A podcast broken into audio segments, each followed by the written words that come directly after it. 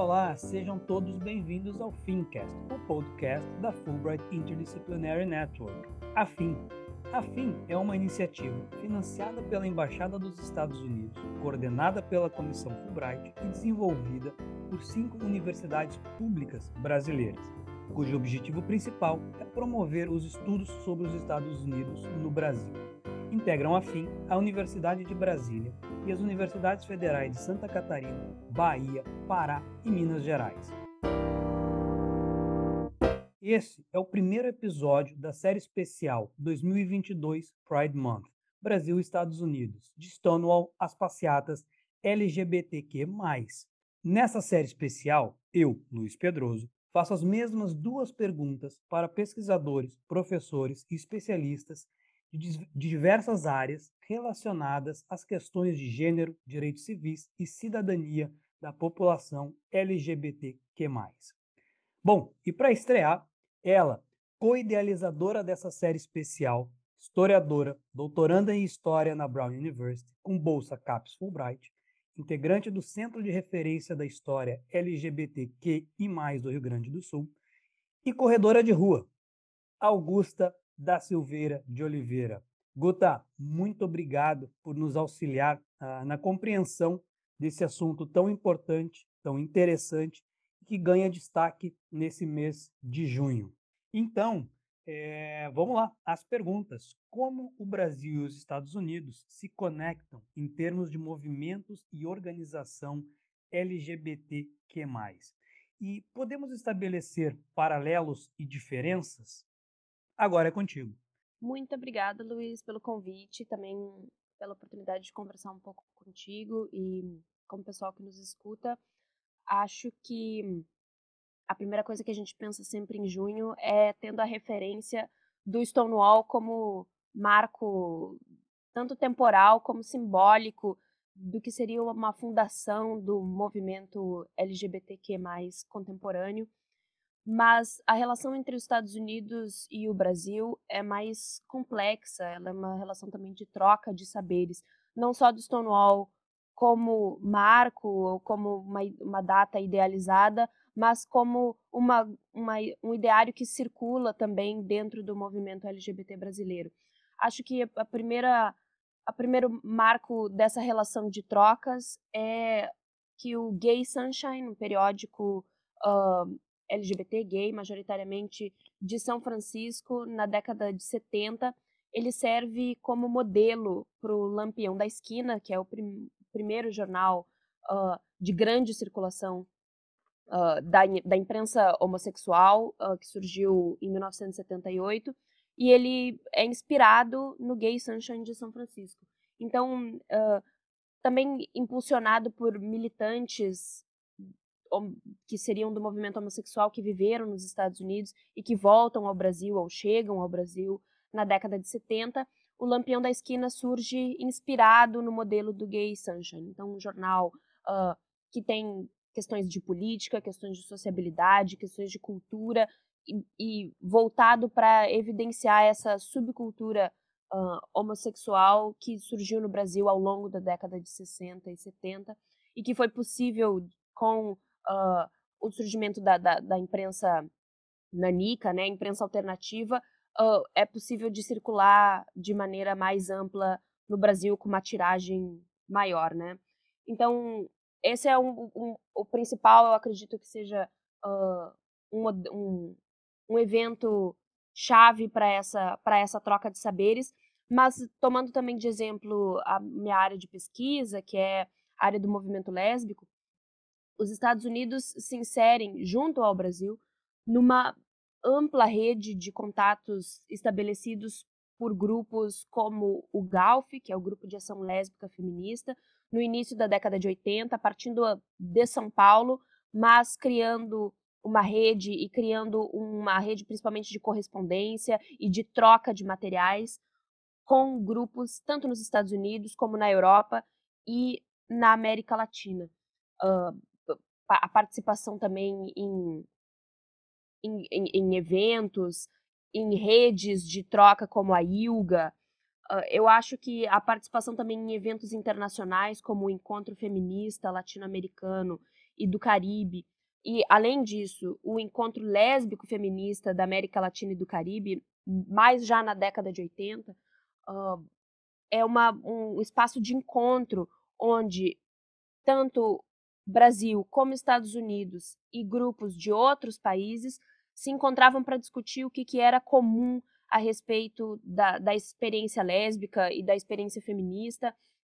a esses, a esses lugares que eram tão diferentes. E os Estados Unidos se insere nesse, nesse cenário, porque justamente o um encontro lésbico feminista da América Latina e do Caribe, a Júlia Cumpera, da Unicamp, tem um trabalho sobre isso, que fala dessas redes,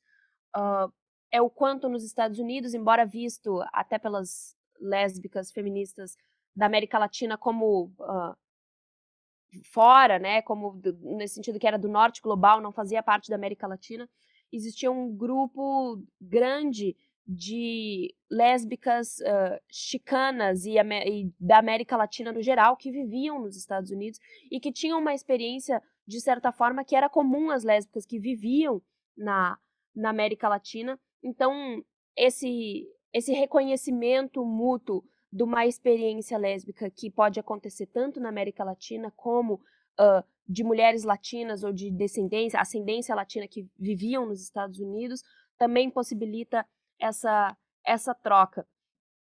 Além disso, uh, e desses encontros presenciais, né, como eu já tinha mencionado antes, havia essa ampla rede de troca de jornais e de boletins. O Galf, no Brasil, produzia um boletim, produziu, né, entre 81 e 87, produziu um boletim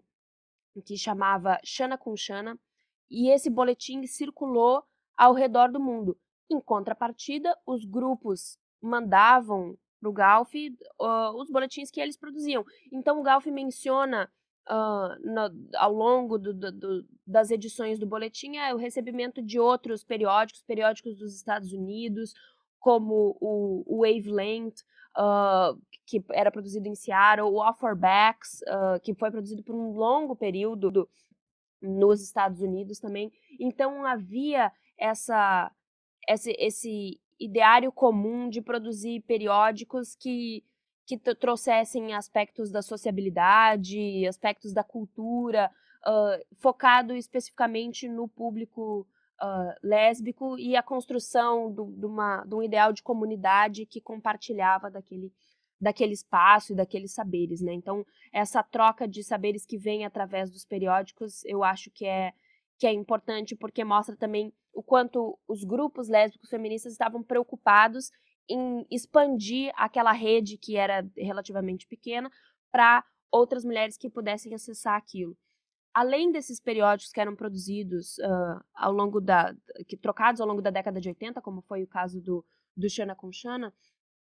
tem uma série de leituras teóricas que influenciaram essa construção desse ideário lésbico feminista,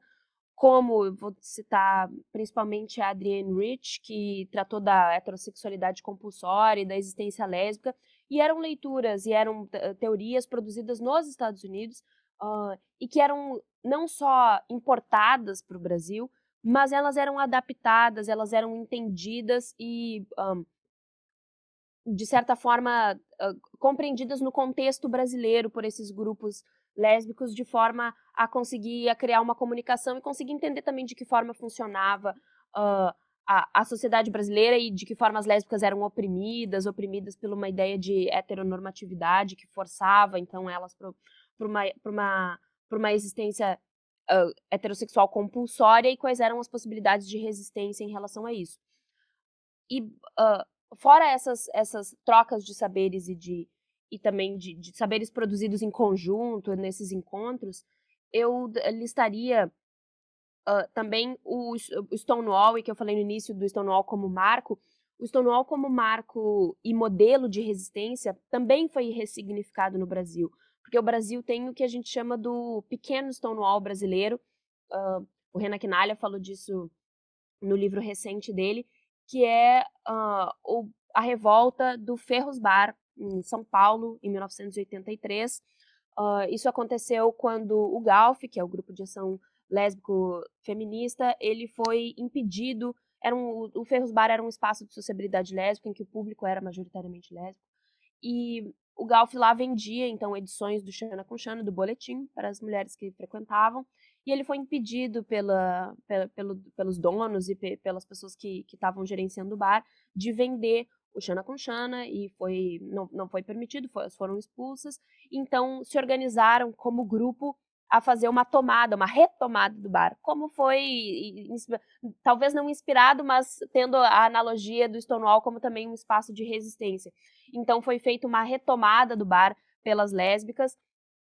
e foram lá e fizeram discursos e discursos inclusive sobre liberdades democráticas já em 83, então uh, trazendo a ideia da liberdade de poder estar naquele espaço e, e, e, de ter, como o público era majoritariamente lésbico, qual era o interesse, então, do dono de não trazer uh, o, o periódico para ser vendido lá, então, uh, com presença de deputados e pessoas que, que fizeram, construíram aquele, aquele protesto que acabou virando uma retomada do bar pelo, pelo Galf. Então, o Stonewall vira, e a gente chama de revolta do Ferros Bar, mas vira uma analogia também ao pequeno Stonewall brasileiro, como um espaço de resistência e um espaço de retomada de um, de um local que era majoritariamente lésbico pelo, pela população que, que dele usufruía. Então, acho interessante ter essa relação uh, Brasil-Estados Unidos, uh, não só como do, do, do norte para o sul, mas uma relação de, de troca e de saberes que circulam e de simbologias que também circulam uh, dentro, dentro, dentro desse espaço e dentro também uh, desse, desse período, da década de 70 até a década de 80 e levando até 69. Então, uh, se vê uma certa circularidade desse, desses saberes e dessa, e dessa simbologia. Obrigada. Maravilha, Guta. Muito obrigado mais uma vez é, por embarcar conosco nessa ideia por fazer acontecer essa série especial do Fincast e pela, pelas tuas respostas. Então, deixo aqui o, o nosso agradecimento a ti. E a você que acompanhou até agora esse episódio, esse é o primeiro de uma série especial